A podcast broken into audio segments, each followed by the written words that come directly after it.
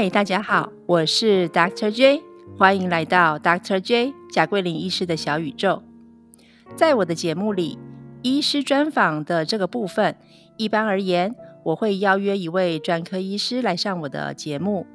不过今天非常的特别，我邀约到的是一位在我心里拥有相当特殊地位的奇女子——蔡凤珍博士，来接受我的专访。好，今天很荣幸的邀请到蔡凤珍博士来到我的小宇宙，让我们来一起欢迎蔡博士吧。嗨，Dr. J，你好。嗯，你好。呃，蔡博士，我想要先对我的听众，呃，先呃对你这位奇女子做一个通盘的介绍，可以吗？可以给我个三分钟吗？哇，这么长吗？你的节目就几分之几都没了。没关系，因为你的 background 还蛮特别的。All right，呃，让我跟我的听众们先说明一下，呃，这位蔡博士蔡老师，他现在的职位是台北医学大学全球卫生暨发展硕士学位学程的副教授啊，也就是说他是一位老师啦。OK，那再来呢，我们聊一下他的学历吧。嗯，蔡老师呢，他在大学的时候双修，在台大。呃，双修法律系以及公共卫生学系之后呢，他陆续取得了台大法研所的硕士，以及台大职业医学与工业卫生研究所的博士。哇，听到这边，大家有没有觉得我讲的有点饶舌？因为他实在是经过非常嗯纯正的台湾的教育，一路念到博士。而后呢，在二零一零年，呃，蔡老师他出国去了瑞士的日内瓦 （Geneva），在日内瓦大学社会及预防医学研究所里面担任博士后研究员一年。嗯，所以这就是蔡老师整个的背景以及学习的经验经历。好，那最后我想大家应该比较好奇的是，这么特别的奇女子，我到底是怎么认识她的？其实啊，呃，蔡老师呢是我在大学时候一起玩乐团的好朋友。没错，我们结缘于我还在念台大医科的时候，在某个偶然吧，诶，我不太记得什么时候了，反正就是某个偶然，我们认识了，然后大家一起玩音乐，呃，放空耍废，我们经历过一段非常快乐、年少无知的岁月，我们一起聊未来，谈梦想。没想到时光飞逝，光阴荏苒，已经二十多年过去啦。蔡老师是吗？这是要提醒这个年岁渐长这件事情吗？哎，对，就是要说一下。我的老天，我们居然已经认识了超过，我觉得有二十五年以上了哈，是吗？好像哦，你不提我还没想到呢。哎，那你还记得我们到底一开始是怎么认识的吗？你还记得吗？其实我刚带过的有点模糊，考考你的记性，有点难呢。你刚才在讲的时候，我就很认真的回想，哎，我想不起来，可能是没有那个背景音乐哈，那个相遇的瞬间没有那么唯美，所以就记不起来。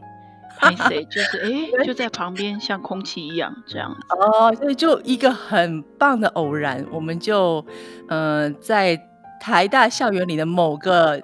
呃，福利社吧，或许我不知道，可能吧。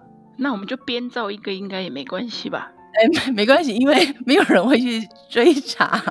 对，好，那呃，今天既然这位奇女子来到了我的节目，我肯定是有准备好一些问题，想要询问一下蔡老师。嗯，我想要带出的第一个问题是。呃，我们知道刚才我的介绍有说到，蔡老师是横跨法学以及公共卫生这两个领域，这两个都是相当专业的领域。那我想要请蔡老师稍微跟我们呃介绍一下，说明一下，你比较有兴趣跟你目前在做的研究领域是在哪个部分呢？啊，这个就认真的题目了哈。那其实呃，托这个 COVID-19 的福哈，大家突然之间。好像对于公共卫生这样子的学科，哈，听过听起来比较熟悉了。那其实跟医师最大的差别，就是医师关心的是这个个人哈，一个一个的病人，但是我们公共卫生关心的是全体的健康。那所谓全体的健康，就是众人的健康嘛。众人之事很难不扯到政治哈政策，所以我自己的整个的研究领域结合了公共卫生跟法学。比较重要的是在处理以法律为背景的公共卫生政策，它的执行的状况如何，那成效如何？那反过来，这个国家采取的公共卫生政策，在法律的法律的理论跟这个立机场呃立论机场上哈，有没有站得住脚？这样子是。有点复杂了哈，那这个是一个比较特殊的领域，所以比较少人会会有办法来观体察这两个学科的互动啊。希望以上还算清楚啊。有有解释的非常清楚，就是简单讲，就是把公共卫生跟法学绑在一起，然后呢，你去审查在公共卫生的领域里面，呃，有没有符合一些法规啊，或者是法规该怎么新的制定啊等等状态，对吧？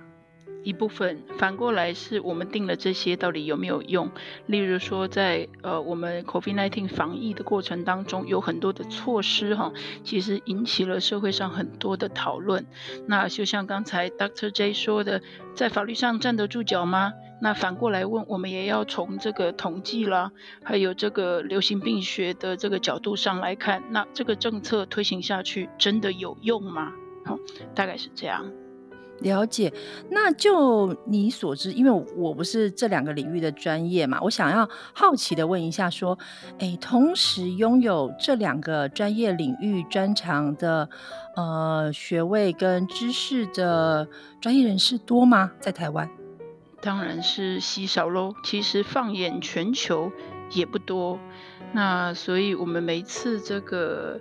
跟国际上的学者互动的时候，其实即使是对他们而言，这样子的背景的串联哈，也是非常的少见跟新鲜。不过，大概是都觉得非常的重要了哈。当然啦，我们再顺便拉客一下，如果有任何的这个听众哈，有兴趣来参与 这两个专门学科的这个研究或学习的话，我们敞开大门呀。啊，太棒了！哎，太棒太棒，公开招生啊，太棒了。好，那我下一个问题就是带到说，因为蔡老师目前在北医教书嘛，呃，算是台湾非常棒的高等教育的施教者。那我想要，嗯，好奇的请问一下，您觉得一位好学生？啊，要成为呃像你们这么专业、这么 brilliant 的好学生，应该要从小培养哪一种能力呢？嗯，才能够让他面对、应对未来可能的世世界挑战？嗯，这个问题非常的好哈，那也非常的这个困难跟复杂哈。首先，我们就要来问什么叫做好学生哈？那这个说不定 Doctor J 就可以回答哈。我，对，这真的，毕竟。一票的这个受访者都是我们心中的好学生哈。不过在呃传统上哈，特别是在我们亚洲的世界里，在台湾哈，我们对于好学生的想象哈，大概就是用功学习。那在未来这个考上一个听起来很响亮，未来看起来呃社会地位啦，或者是薪水都算相对上比较优渥的哈，这样子的科系。拿出来成为社会的中坚栋梁哈。那不过呃，从现在从这个高教者的眼光哈去观察未来的世界哦，其实哦我们会比较注意到说，其实很多行业其实是不见了，那也有很多行业新出现了，那。之前哦，其实就有国呃国外的学这个研究者统计过哈，在很多行业在这十年之间消失了，但那在这十年当中，薪水最高的行业是我们小时候从来没有听过的行业哦。那其实这就告诉我们说，这个社会哈要变动的比我们想象的要快的更多。所以刚才 Dr. J 在问说，那么从小应该培养什么样的能力哈？那当然这个用。用功的学习是一个很基本的事情，毕竟呃没有基础的学识，大概蛮难推展未来的世界。不过我要提醒的大概就是，可能要训练出一个更能够弹性的哈，更能够弹性的面对变动，还有。更能够这个快速的进入不同领域的学习的这样的心态的培养，会是我认为未来所谓的好的学生能够应对未来世界变化的学生。很需要来培养的一个能力哈，所以其实我们 Data J 是一个很好的示范哈。呃，Data J 除了在医学专业之外，这几年我也看着他玩过一样又一样的新科技哈，那做了相当多的尝试，那不放弃学习，或者是说不断的学习新的东西，不断的做新的尝试哦。那我想是未来一个所谓的我们用括号好学生哈，必须要具备的。非常非常基本，而且非常非常重要的能力哦。嗯，谢谢谢谢蔡老师给我的赞美。呃，的确啦，我自己就是一个从刚刚有说嘛，我在大学的时候就蛮爱玩的。嗯，爱玩这两个字，其实我觉得某一种程度也代表了弹性吧。对呀，就是。在呃一个轨道上走，呃维持他的专业是必然的、必须的，但是也要保有一个弹性度，呃也有适当的时候，也许跨个领域到另外一个世界去看看别人在玩些什么，也挺有趣的啊，对吧？没错，而且另外一个事情我也要提醒的是，现在的世界越来越需要跨领域的这个合作哈。那学习这个 open mind 哈，那学习跟不同领域的人来这个沟通、交流、互动、合作，这样子的弹性跟这个沟通合作的能力、团队合作的能力，我想也是非常非常的重要啊。嗯，没错，保有弹性跟必须要团队合作，我觉得这是呃，希望我们今天的听众们可以学习到一个很棒的点，就是在这里。好，那最后一个问题，我想要问一下比较嗯私人的吧，因为我们知道蔡老师呃，除了是很专业的教授之外，他也是母亲。呃，他呀，呃，想要问的是，蔡老师，你怎么样能够兼具一个现代女性，呃，又要扮演好母亲，呃，又要在课堂上担任呃教书的呃好老师的这样子的角色，你怎么去做一个好的 balancing 呢？这个问题真的也是一个大灾问哈，怎么大太 J 的所有的提问哈都是这么切中要害，又这么困难来着？那我们尽量来回答一下哦。那其实我想，这个这个现代职业妇女这个身份哦，很多听众都有。那大概跟我一样吧，就是。哦，常常也会觉得怎么就这么应付不过来，怎么就是这样左支右拙哈？所以刚才 Doctor J 是过站了哈。那我曾经听到有人说，其实呃家庭工作呃没有平衡，只有取舍哈。有人这么说。但是我们研究还是要假掰一下嘛哈，我们的 terminology 是 work-life balance 了哈，希望大家不要在哪一块上跌倒了。那我自己呢，我个人觉得我自身的经验是，大概要在不同的角色当中切换哦，需要一个很快速的这个应变能力，就是你要赶快知道你是在哪个角色当中哈，那用不同的角度来对待不同的人跟事情，还有我想时间管理。这件事情非常非常非常重要，每人每天二十四小时哈，真的要善用所有的时间，才能把每一块你在意的点都做到，至少你觉得不愧对自己跟任何人。嗯，超棒的，没错，啊，很高兴今天蔡博士与我们分享他作为一位现代女性跟成功教育者的点点滴滴。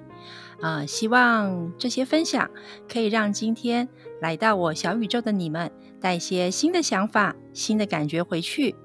Until next time，我们下次再见喽，拜拜。